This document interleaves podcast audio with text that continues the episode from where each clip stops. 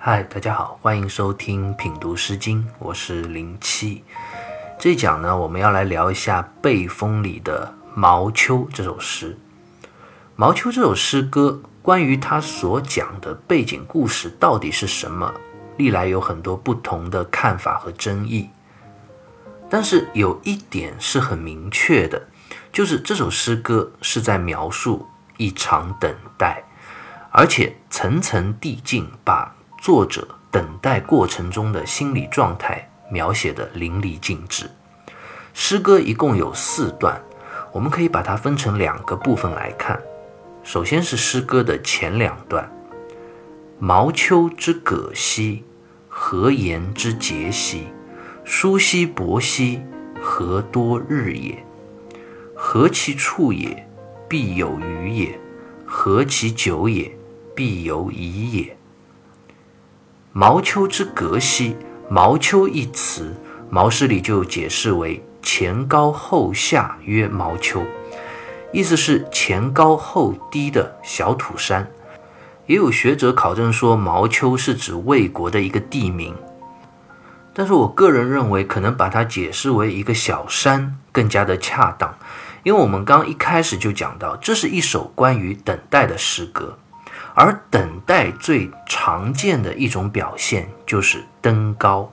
我们可以想象一个这样的画面：诗歌的作者因为等待而心中焦虑，登上了一座小山，向着远方驻足眺望，希望自己所等待的人能够出现。葛就是我们之前在诗歌里也有讲到过，它是在乡间原野非常常见的一种藤蔓植物。春夏季节繁殖生长，作者在山头向远方眺望等待的时候，无意间看到了山间的葛，何言之节兮？这个延就是通延长的延，也就是蔓延生长的意思。节指的就是葛这种藤蔓植物的枝节，意思是讲诗歌的作者看到了葛在山间蔓延生长。但是这里特别要注意的一个字就是“和”，所以这不是一句陈述句，而是一个疑问句。为什么山间的葛在伸展枝节、蔓延生长呢？我想，如果我们细心的思考一下的话，这里面其实包含了一层更深的含义。首先，说明了这位诗歌的作者不止一次的登上山头眺望等待了吧。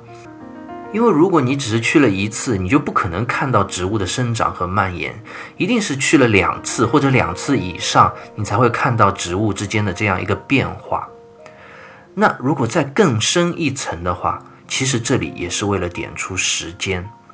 葛这种植物是春天出生到夏季成长成熟，起码这位作者已经等了一个季节了，从阳春等到盛夏。时间已经过去了很久了，但是依然没有等待到自己想要的那个结果，也没等到自己想要的那个人。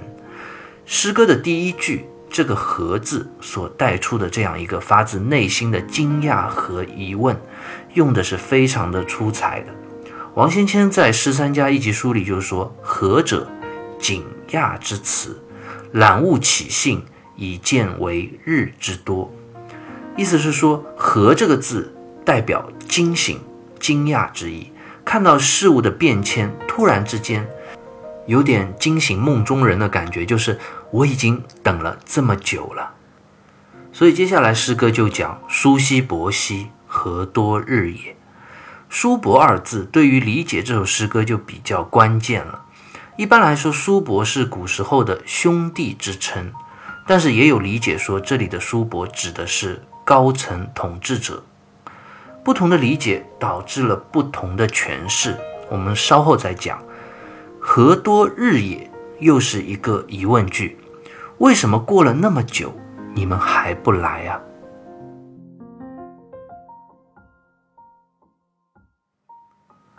那为什么等的人还不来呢？作者这样的提问，他所等的人能听到吗？当然是听不到。那个时候不像我们现在通讯发达，可以随时去联系、去了解情况。诗歌作者心中这样的疑惑是得不到立刻的回应的。这也是一个人在等待的时候最初的状态，就是焦躁的疑虑。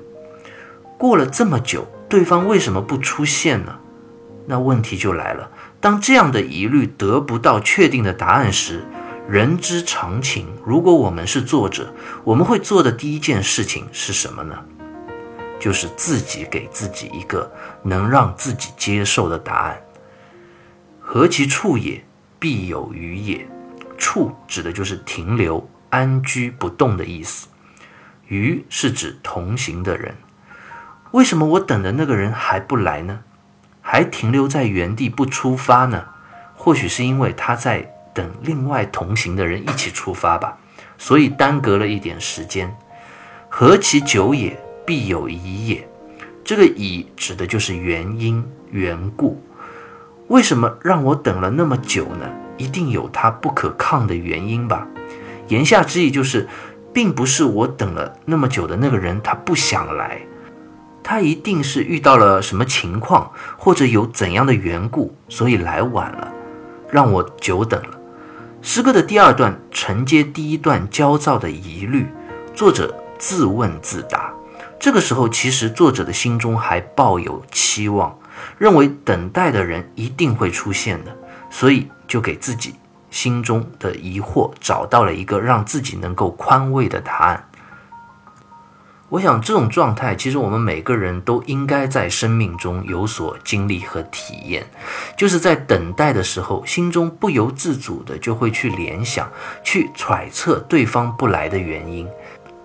清代的姚继恒就评价这首诗的第二段说：“自问自答，望人情景如画。”意思是这一段用了自问自答的这样一种文学手法。把一个在等待过程中的人的心理刻画的就像画一样逼真。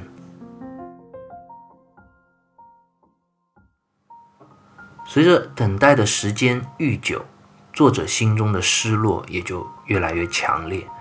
我们接下来看诗歌的后两段，是怎样层层递进的写出这种心理上的变化的？狐裘蒙茸，飞车不东。舒兮伯兮，弥所与同。所兮尾兮，流离之子。舒兮伯兮，又如冲耳。狐裘蒙茸，狐裘是指冬天穿的衣服，所以这里最重要的一点是，诗歌的作者告诉我们，他已经从春夏等到了寒冬，已经从一开始心中抱有期望。到如今，满满的失落。朦胧这两个字，毛诗里就解释以言乱也，指的是狐裘外衣上的皮毛蓬松杂乱的样子。那问题就来了，为什么这里要说冬天衣服上的皮毛杂乱呢？当然不是无缘无故的，更深一层的是指作者心中的忐忑不安、纷乱、失望。可谓是心乱如麻。王先谦在《诗三家一集书》里就说：“风诗每次多记服饰。”也就是说，国风里的诗歌要赞美、讽刺或者比喻的时候，很多情况就会用服饰、首饰来做这样的类比。我们之前有讲到过一首诗歌叫《羔羊》，也是用服装来描写人物。我们待会儿在诗歌接下来的最后一段也会再看到这样的。文学手法，飞车不东，并不是我不想发车往东方去啊。这个东方指的是哪里？历来说法也很多，我们稍后再讲。但是这里其实是作者在告诉我们，我已经等了那么久，并不是我自己不想去做点什么，而其中真正的原因是什么呢？舒兮伯兮，弥所与同。迷就是不的意思，所与就是指自己身边的人，并不是我不想去做点什么，而是我身边的这些人没有一个跟我的想法是相同的，没有一个跟我的目标是一致的。人生要去做很多事情，很多时候并不是能够靠一己之力能够完成的，而是需要他人的支持，同心协力才能去做到。最怕的是什么？就是身边的人，你以为你可以依赖、可以信任的人，你在等着他们，结果发现他们却和你是完全不同的。而诗歌这里讲的就是这样一种状态。作者满心期望自己等待的人是可以赶快来帮助自己的，但是得到的却是让人这样失望的结局。曾经美好的期望和期待慢慢开始破灭，开始化为不可能，自己变得越来越孤独。所惜尾兮流离之子，所就是细小细微之意。我们现在经常还会说琐碎。指的就是很细微的东西。微这个字，《说文解字》里解释为微也，也是指微小、渺小、低微的意思。当一个人处在这样孤立无援的时候，当然就会有这样的感受：我自己是如此的渺小而孤独。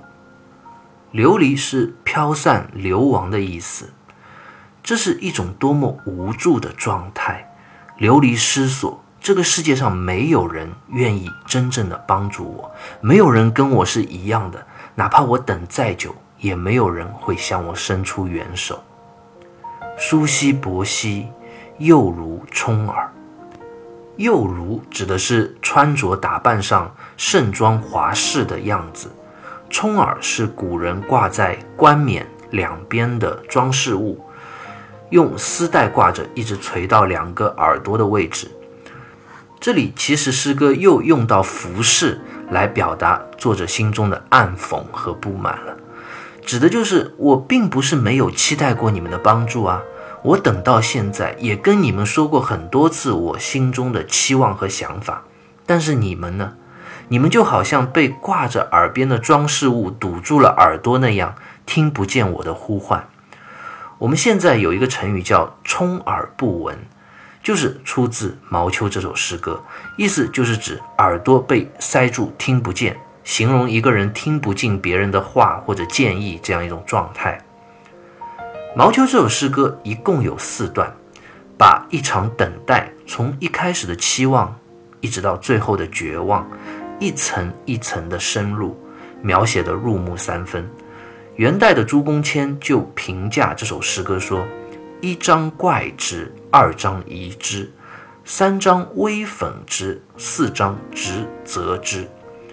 诗歌的第一段，先是作者登高期盼，看到山间葛的蔓延生长，意识到时间的流逝，奇怪对方为什么迟迟还不来呢？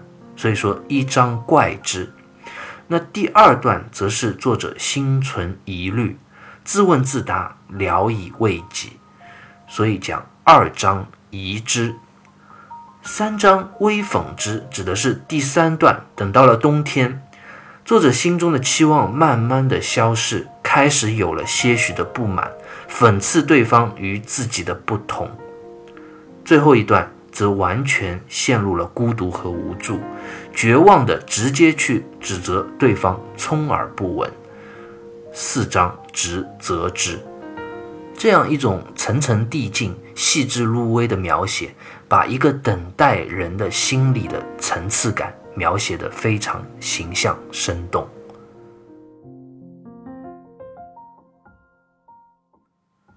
那《毛秋》这首诗歌说了这么多，它的背景到底是怎样一个故事呢？历来各种诠释也比较多，但是比较常见的一种解释是毛诗里所讲的。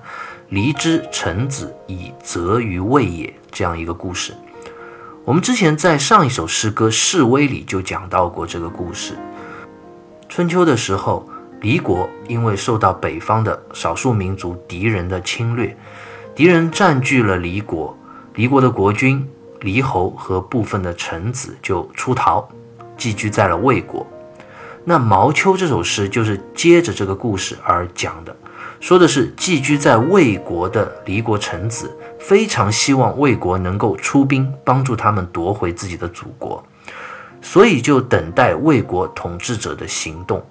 诗歌里的叔伯指的就是魏国的统治者和贵族，但是等了很久，魏国迟迟没有行动，没有出兵，所以离国的臣子就写下了这首诗歌，用于讽刺魏军，表达心中的不满。这样的解释虽然是讲得通，但是有一个小小的问题就比较困扰，就是诗歌中讲的“飞车不东”这一句，因为据考证，离国应该是在魏国的西面的，所以如果魏国要出兵的话，应该是往西而不是往东，这就有点矛盾了。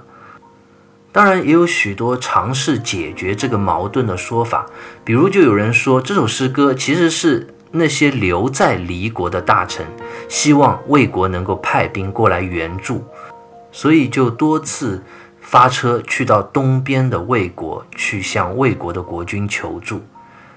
这里的“飞车不东”就是讲的，我其实并不是没有去魏国求助过呀，而是因为我每次去东面的魏国求助，那边魏国的贵族都没有给我任何的回应，也没有任何的结果。我在这边等着，他们却不来救我们。从这个角度来讲的话，那“飞车不东”这一句就可以讲得通了。我们现在比较多的解释是认为这首诗歌讲的就是一些从外国流亡到魏国的人，期盼得到魏国贵族的帮助，但却没有成功，所以写下了《毛秋》这首诗歌。这样的解释就不具体去说这个诗歌的作者到底是来自哪个国家的。也就更加容易去贯通诗意。其实，不管这首诗歌的背景故事到底是怎样的，或者我们怎样去诠释这首诗歌，《毛秋》这首诗最出彩的地方是在于他在文学上对于一个等待、期盼的人，他心理状态变化的层次感的层层递进的深入描写，这是让我们印象最深刻的地方。好，关于《毛秋》这首诗歌，我们就聊到这里，下期再会。